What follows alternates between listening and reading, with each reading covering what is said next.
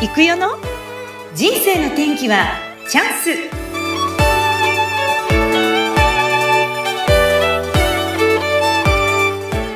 訪問看護ステーションを経営されている青山由美さんですが障害や体の不自由な方にもできるだけ自宅で過ごしてほしい。そんな思いで仲間の看護師さんと一緒に明るく楽しい職場を作っていらっしゃいます。この夏にはビッグイベントも開催し応援されるということの凄さを感じたという由美さん。チャレンジすることは一般の社会ではなかなかそうでもないことにも気づきました。ここ最近は素直になることで家族の仲もぐんと良くなり、ご主人はこれまで以上に優しくなったとか。さあ、この後はどんな展開が待っているんでしょうか？由美さんが最近ハマってるものにも通じますよね。あの、大好きなこと。はい。あれでしたっけ？証言さんがお好きって言ってましたっけ？そうなんですよ。うん。あのー、本読みました ?YouTube。はい。やっぱり自分が、あのー、誰のために生きるって、その日その日、うん、私はあの仕事でやっぱりお役に立ちたいっていうのがベースにあってこういう仕事をしてますけど、うん、周りにいる人みんなに喜んでもらえると自分も本当に幸せだなって感じるっていうのがこう口に出して言えるようになって、えー、家族にも。だからそれを聞いていて主人も、まあ、同感してくれているんだろうなってあんまり喋る人じゃないけど、はい、それにこう同調してくれてるのかなって一緒にだから YouTube そうやって証言さんの見たり本を読んでみたりそういうのもしていろいろ感じることがあるんだなって思ってます。あの本面白かったですよね。私もすごい好きで、はい、あの、翡翠さんと協調のやつも読ませてもらいましたけど、すごい感動しますよね。なんか私たちこう忘れちゃってるものあるよねっていうか、あ、大事なものって私たちの中にあるんだってことすごく感じましたし、なんだろう。そうなんです。なんか不思議なね、話もあるけど、やっぱり日本でここで生まれて、この時代に生まれたってことに絶対意味があって、うんうん、命を使うっていうのを、私のできることを、どういうこう命の使い方をするのかっていうことを考えたことがなかったから、確かにないかも。私もあんまりないかも。あ、でもじゃあ、あれを見たり聞いたり。最近やっぱりそういうところにちょっと視点があるんですか？そうですね。うん。ずっと自分のこと好きじゃなかったから、え、ちょっと待って。自分いつ、いつ頃までですか？いつ頃までええー、なん、結構最近まで自信もないし、うんうん、なんかまあ看護師はしてても、なんか本当に喜んでもらって、ってっていう感覚じゃなく、まあ、免許があって自分がまあ憧れて表面的に憧れてきた仕事っていうのでやってきましたけど、うん、やっぱりその人の人生の一部に関われてるっていうこととかを深く考えるようになって で私にしかできないこととかはい。何だ何だろうって私やからこそできることって何だろうとかを考える機会が増えましたね。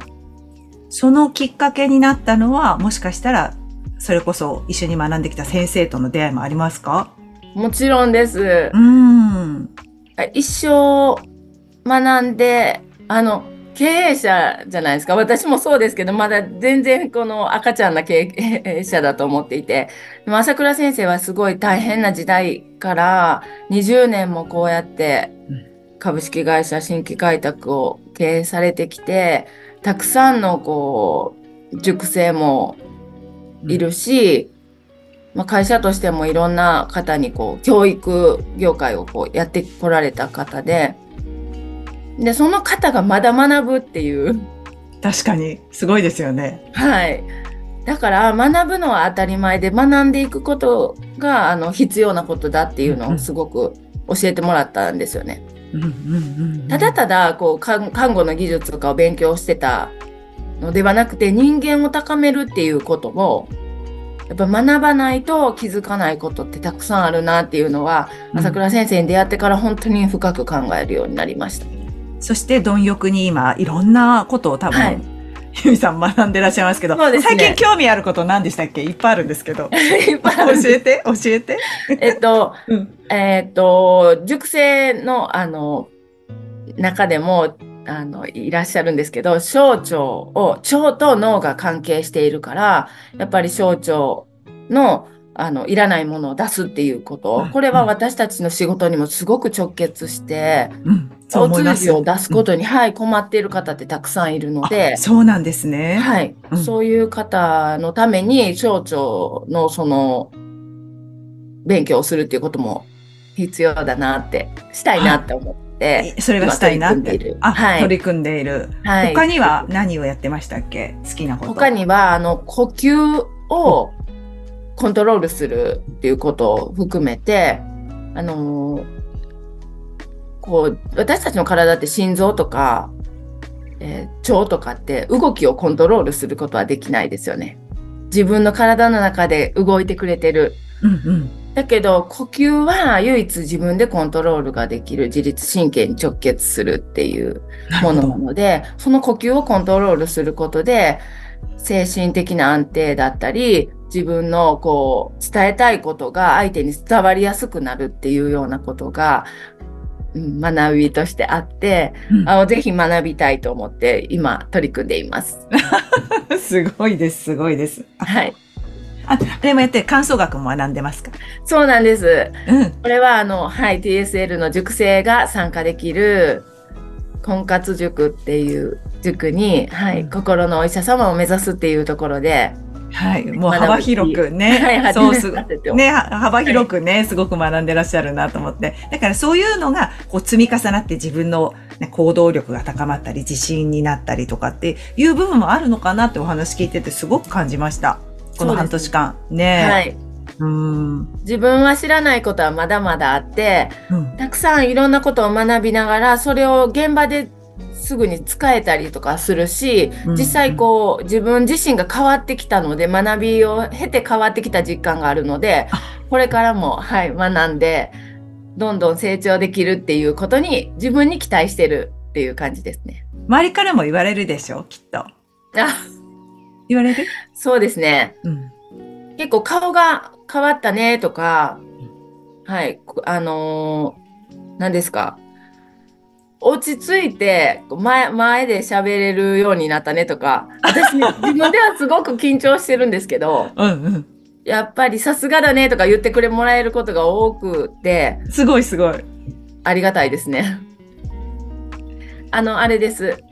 訪問看護のそのネットワークっていう会長職を担わせていただいたおかげで、うん、いろんな会の前に立つ挨拶をするっていうことも増えたし、うん、私を知ってくださる方もやっぱり増えたので、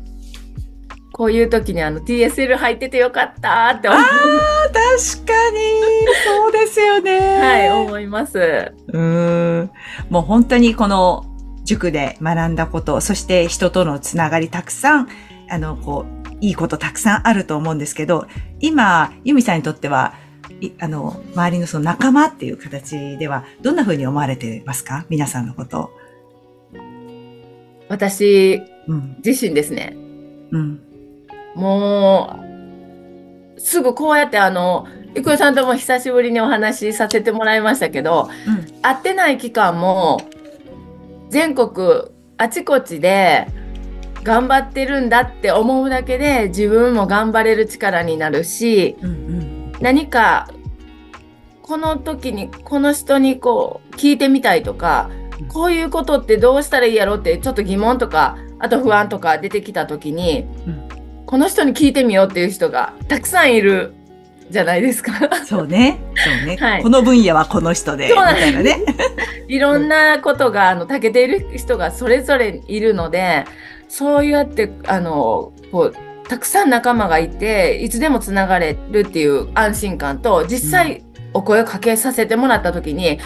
とてもあの力強い応援を、うん、そうあの青山由美の言うことなら手伝うよって言ってくれるような言葉をいただけるって、うん、こんなにありがたいことはないなと思ってます。なかなか、どうですか？他にはこういうネットワークってあったんですかね？今まで。うーん、なんか、友達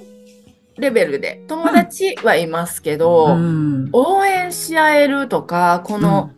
離れてても絆を感じる仲間って、そうそうないですよね。ねえ、やっぱりそこには、あの、やっぱり朝倉千恵子先生という存在がすごく大きいなと思いますけど、はい、由美さんにとって先生ってどういう人ですか？不思議な話なんですけど、あの、B 型で で、関西人で、あの、大阪弁で、こう、本音を、こう、ポロッと言ってくださることとか、あの、関西人っていう共通点が、そこ大きい。すごく、はい、あって嬉しいんですけど、それ以上に、あの、生い立ちというかね、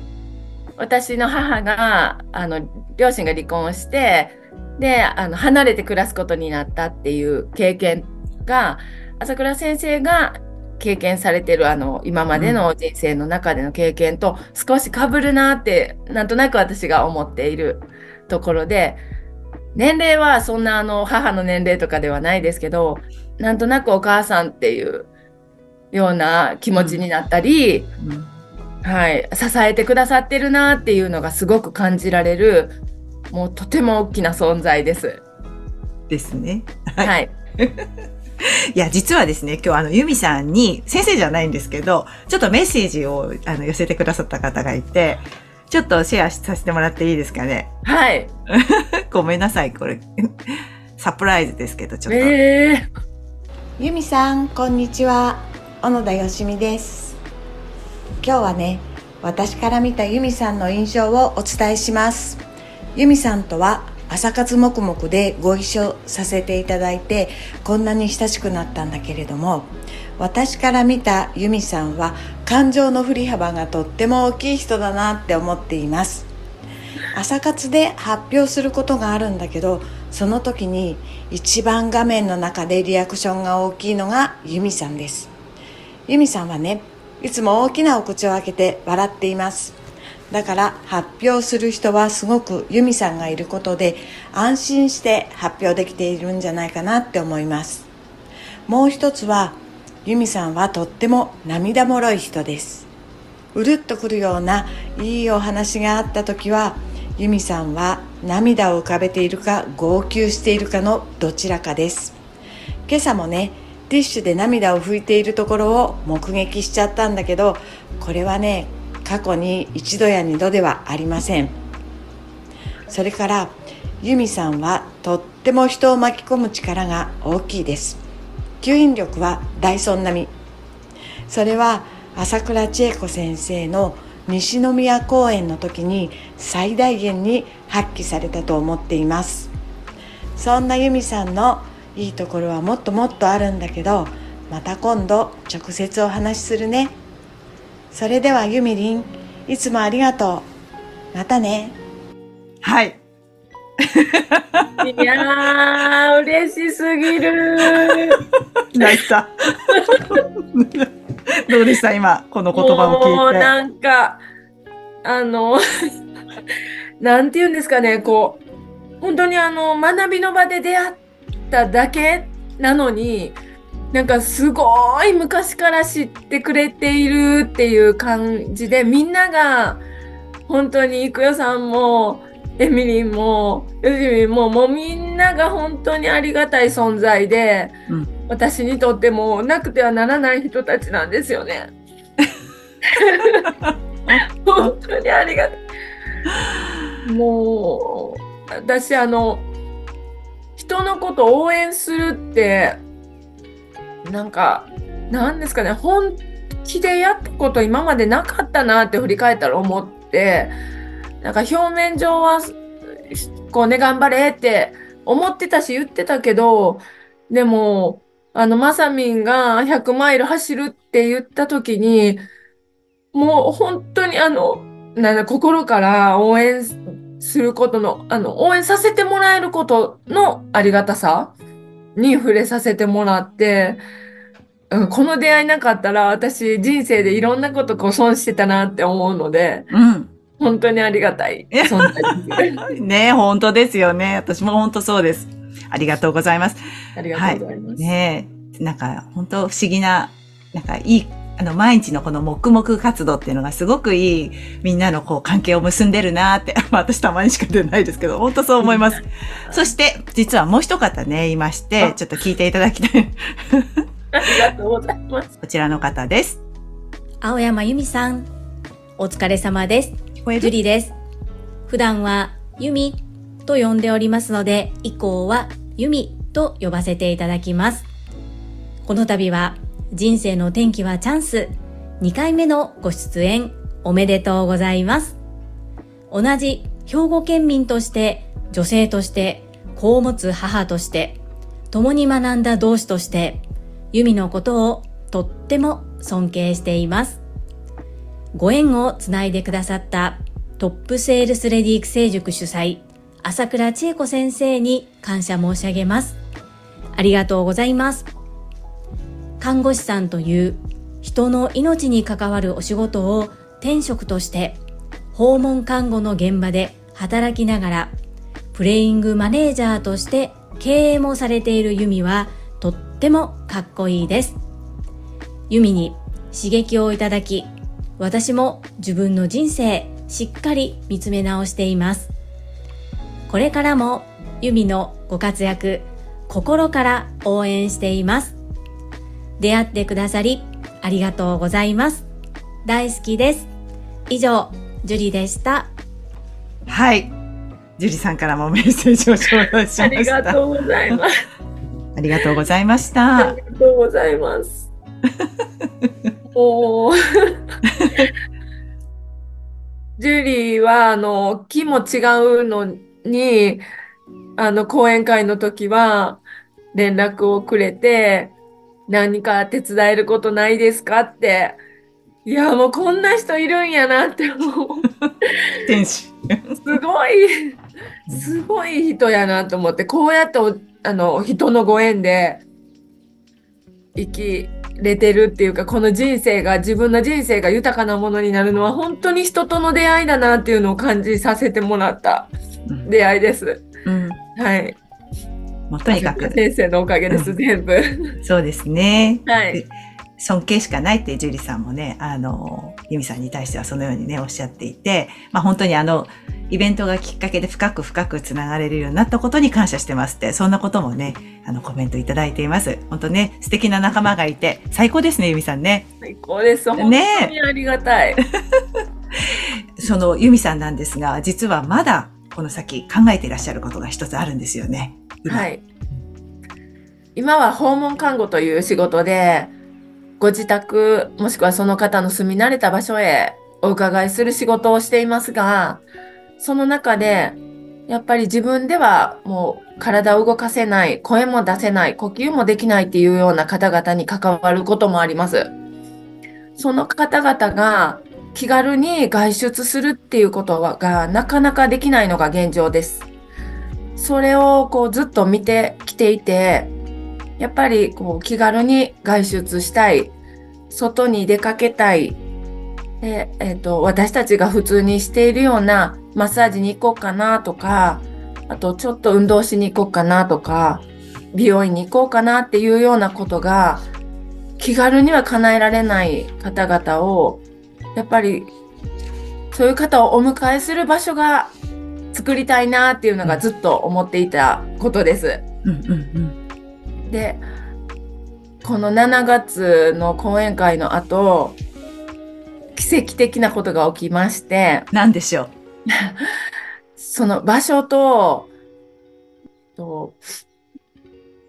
そういうこう施設を作ることを手助けしたいから青山さんやってもらえないかなって、そういう方々をお迎えする場所を作ってくれないかなってお話をいただいたんですね。すごいですね。それは言ってたんですか？どこかでこういうのやりたいっていうことを言ってたんですか？言ってもいたけど、その方には伝わってはない方から、はい。なんか本当に奇跡のように、あの、お話があるのって、こう、お声がかかって、はい、そうやって考えてるんだけど、一緒にやってもらえませんかっていうことだったので、うん、もう、はいかイエスか喜んで やるしかないってななったので、うんうん、はい、それで今もう夏夏の、えーと、解説に向けて動いているところです。もうだってこれまで以上に仕事というかね、やってることは訪問介護から今度は施設を作って、そこでもやっぱりたくさんの困ってる方たちをサポートしていくってことでしょう。また全然分野が広がるわけですよね。はい、そうですね。うん、なので、お迎えするにあたって、やっぱりあの、車、移動する手段も必要で、うんうん、その車の時にも、やっぱり看護師がつかないと、安心できなかったりする方々が多いので、うん、でそういう同乗するバスを持つことで、ちょっと外出したい、ちょっと旅行行きたいな、もみじ見に行きたいな、桜見に行きたいなっていうようなことも叶えられるって思っているので、うん、そこも担え、担いたいと思っています。わあ、すごい。まあ本当に必要とされているところだと思うし、そこをあえてやり、やり、やりたいというかやっていくって、もう決めになっていて。はい。夏までには。はい。すごいですね、ゆみさん。かっこいいですね。いや、もう、なんか自分がこれがやりたいと言って進んできたというよりは、